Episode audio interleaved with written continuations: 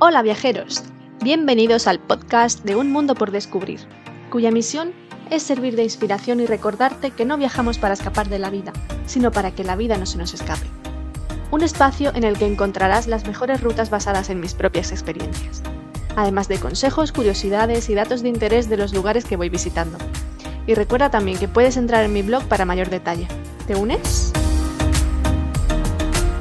Hoy te traigo un recorrido por los imprescindibles de la ciudad medieval de Aviñón. No querrás perdértela. ¡Vamos allá!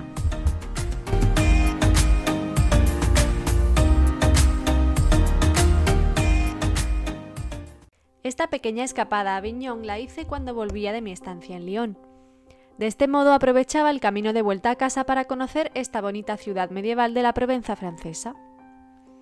Aviñón es conocida como la ciudad de los papas porque durante el siglo XIV siete papas residieron allí trasladando la sede pontificia a este bonito lugar, ubicado a orillas del Ródano, para evitar la inseguridad de Roma.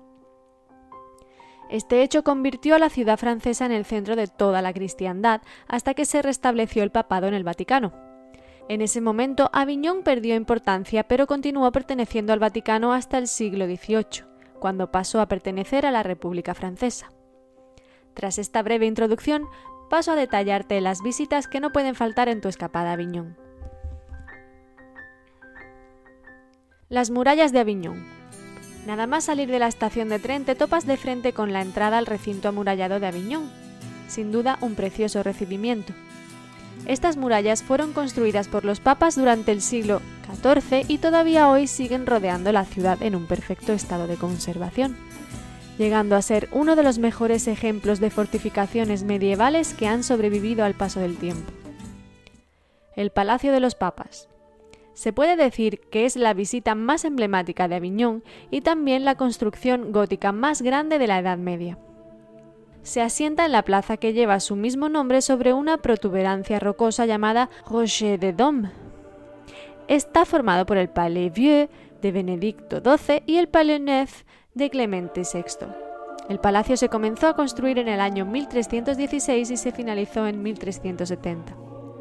A lo largo de la visita pasarás por más de 25 salas entre las que destacan la gran audiencia, el gran tinel, el patio de honor, principal sede del Festival de Aviñón, el claustro de Benedicto XII, los frescos de las dos capillas, las alcobas privadas de los papas, el consistorio y las maravillosas vistas desde las terrazas. Algo que me pareció muy curioso fueron las llamadas puertas del tiempo, que encontré en la mayoría de salas por las que iba pasando. Solo tenía que escanear con la tablet que me habían facilitado en la entrada el dibujo que hay sobre cada una de ellas para obtener más información acerca de cada sala, al más puro estilo de los actuales QR. Mi recomendación es comprar la entrada combinada, palacio más puente y dedicarle una mañana a estas visitas. Pont Saint-Venecet. Fue construido en el siglo XII para sustituir a otro anterior de madera que unía las orillas de Avignon con Villeneuve-les-Avignon, pasando por la isla de la Dartelas. Las crecidas del río lo destrozaban una y otra vez y lo volvían a construir, hasta que en el siglo XVII el rey Sol decidió no volver a reconstruirlo. De ahí que en la actualidad este puente no tenga utilidad alguna ya que solo quedan cuatro de los 22 arcos originales y muere a mitad del ródano. Desde la isla de la Dactelas obtendrás las mejores panorámicas del puente y del conjunto monumental de Aviñón, declarado Patrimonio de la Humanidad en 1995. Le Petit Palais. El palacio se construyó como residencia de un cardenal en el año 1317 en la misma plaza del Palacio de los Papas. Posteriormente fue utilizado como fortaleza, sufriendo numerosos daños durante los diferentes asedios a los que se vio sometido.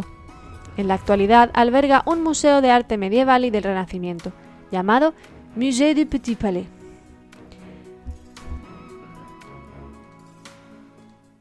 La Catedral de Avignon. La Catedral de Notre-Dame de Dôme está construida en estilo románico y aunque data del siglo XII, ha sufrido muchas reconstrucciones a lo largo de los siglos. Colinda al norte con el Palacio de los Papas, el cual la eclipsa con su imponente y grandiosa fachada. Como ves, Aviñón es una ciudad que se puede recorrer fácilmente en un solo día, dado que concentra sus mayores atractivos alrededor de la Plaza de los Papas, pero sin duda lo mejor es perderse por sus empedradas calles y descubrir sus encantadores rincones a cada paso. Entre ellos se encuentra la Place de l'Horloge, en la cual destacan el ayuntamiento y la ópera, el Parque de la Roche de Dôme, las calles Joseph Bernet, Saint-Agricole y de la République, que son el eje comercial de la ciudad vieja, donde podrás encontrar los productos más típicos de la Provenza, y también el mercado de Leal y la Iglesia Católica de Saint-Pierre. Además, en Aviñón se celebra anualmente un reconocido festival de teatro y artes escénicas. Por último, si quieres visitar los alrededores de Aviñón, no te puedes perder Nîmes y el Pont du Gard, ubicados a 45 y 26 kilómetros respectivamente de Aviñón.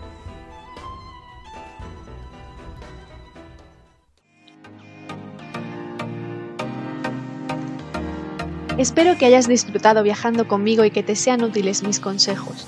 Recuerda dejarme tus comentarios, impresiones, experiencias o consultas y te responderé encantada. Mil gracias por compartir este podcast. Gracias por darle me gusta y suscríbete para seguir viajando juntos.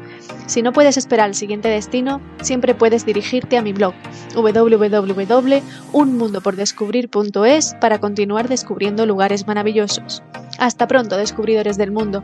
Os espero en el próximo episodio.